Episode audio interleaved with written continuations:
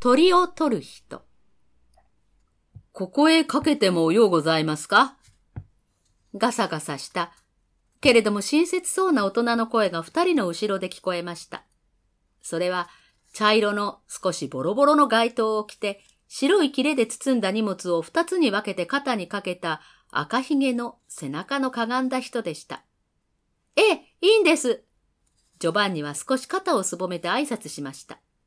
その人は髭の中でかすかに笑いながら荷物をゆっくり網棚に乗せました。ジョバンニは何か大変寂しいような悲しいような気がして黙って正面の時計を見ていましたらずっと前の方でガラスの笛のようなものが鳴りました。記者はもう静かに動いていたのです。カンパネッラは車室の天井をあちこち見ていました。その一つの明かりに黒いカブトムシが止まって、その影が大きく天井に映っていたのです。赤ひげの人は何か懐かしそうに笑いながらジョバンニやカンパネッラの様子を見ていました。汽車はもうだんだん速くなって、すすきと川と変わる変わる窓の外から光りました。赤ひげの人が少しおずおずしながら二人に聞きました。あなた方はどちらいらっしゃるんですか？どこまでも行くんです。ジョバンニは少し決まり悪そうに答えました。それはいいね。この汽車は実際どこまででも行きますぜ。あなたはどこへ行くんです？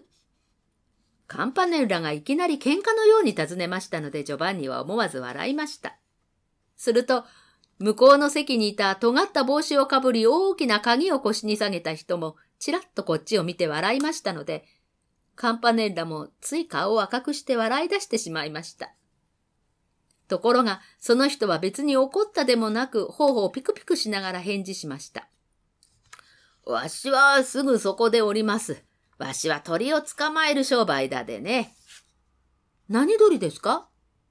鶴やガンです。サギも白鳥もです。鶴はたくさんいますか？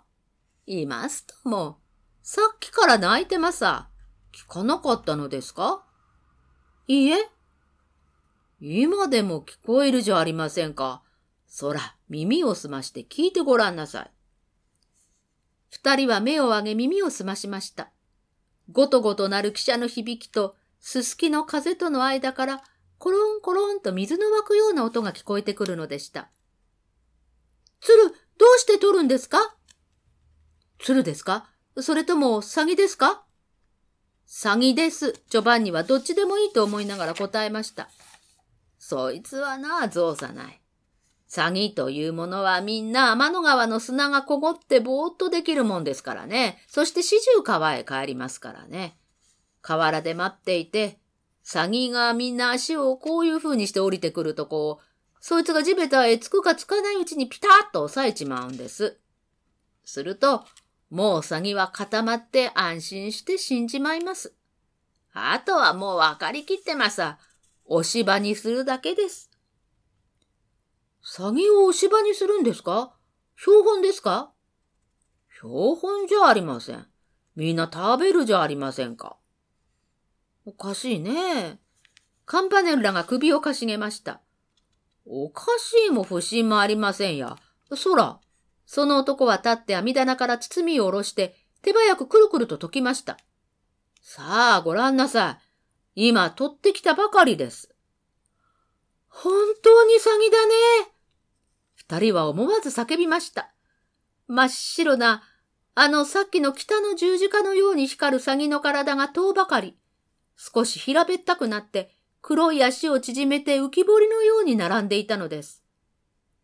目をつぶってるね。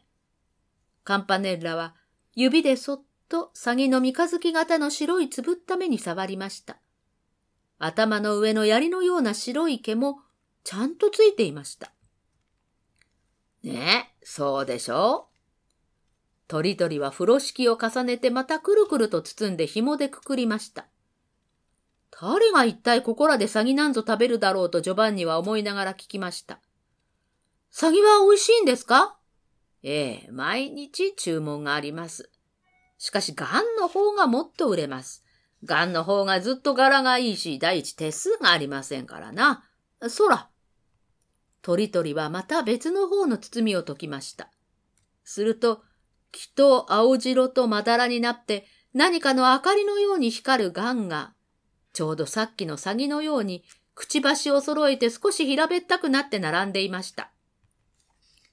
こっちはすぐ食べられます。あどうです？少しお上がりなさい。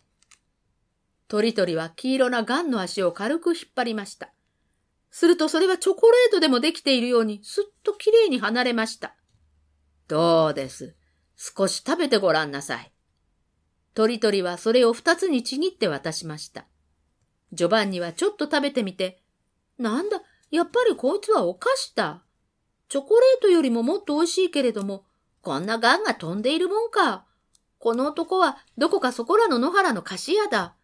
けれども僕はこの人を馬鹿にしながら、この人のお菓子を食べているのは大変気の毒だ。と思いながら、やっぱりパクパクそれを食べていました。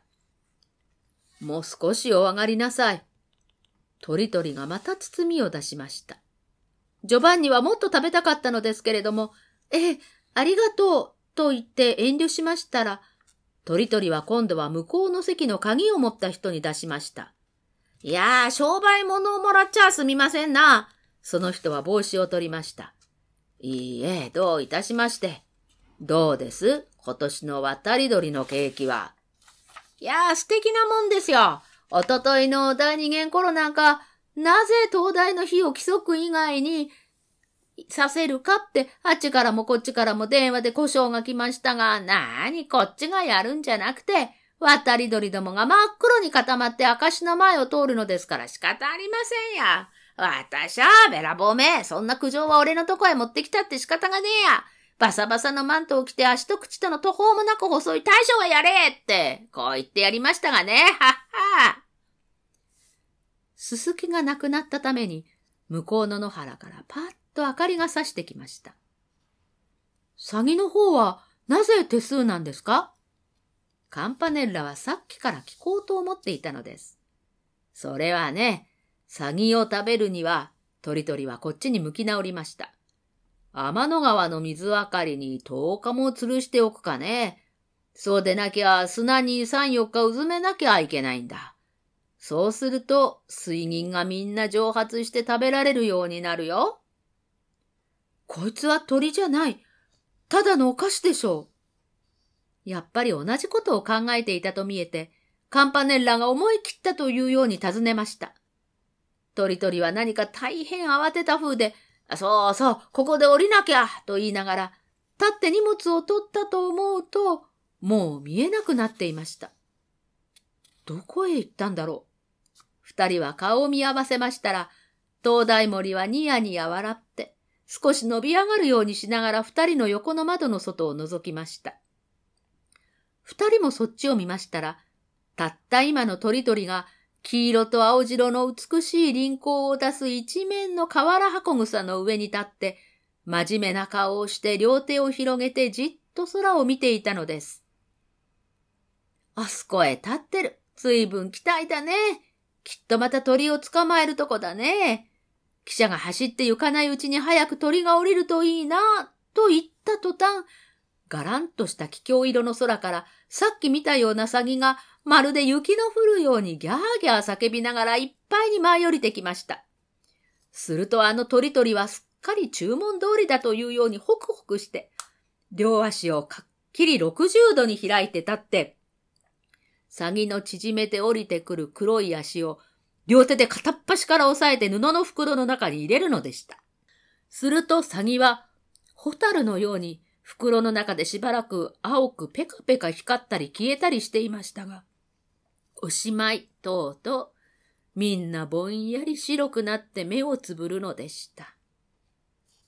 ところが、捕まえられる鳥よりは捕まえられないで無事に天の川の砂の上に降りるものの方が多かったのです。それは見ていると、足が砂へつくや否や、まるで雪の溶けるように縮まって平べったくなって、間もなく溶鉱炉から出た銅の汁のように、砂や砂利の上に広がり、しばらくは鳥の形が砂についているのでしたが、それも二三度明るくなったり暗くなったりしているうちに、もうすっかり周りと同じ色になってしまうのでした。鳥鳥は二十匹ばかり袋に入れてしまうと急に両手を上げて、兵隊が鉄砲玉に当たって死ぬ時のような形をしました。と思ったら、もうそこに鳥鳥の形はなくなって、帰って、ああ、せいせいした。どうも体にちょうど合うほど稼いでいるくらいいいことはありませんな。という聞き覚えのある声がジョバンニの隣にしました。見ると、鳥鳥はもうそこで取ってきたサギをきちんと揃えて、一つずつ重ね直しているのでした。どうしてあそこからいっぺんにここへ来たんですか？ジョバンニはなんだか当たり前のような当たり前でないようなおかしな気がして問いました。どうしてって、来ようとしたから来たんです。全体あなた方はどちらからおいでですか？ジョバンニはすぐ返事しようと思いましたけれども、さあ全体どこから来たのかもうどうしても考えつきませんでした。カンパネルラも顔を真っ赤にして何か思い出そうとしているのでした。ああ、遠くからですね。鳥鳥は分かったというように造作なくうなずきました。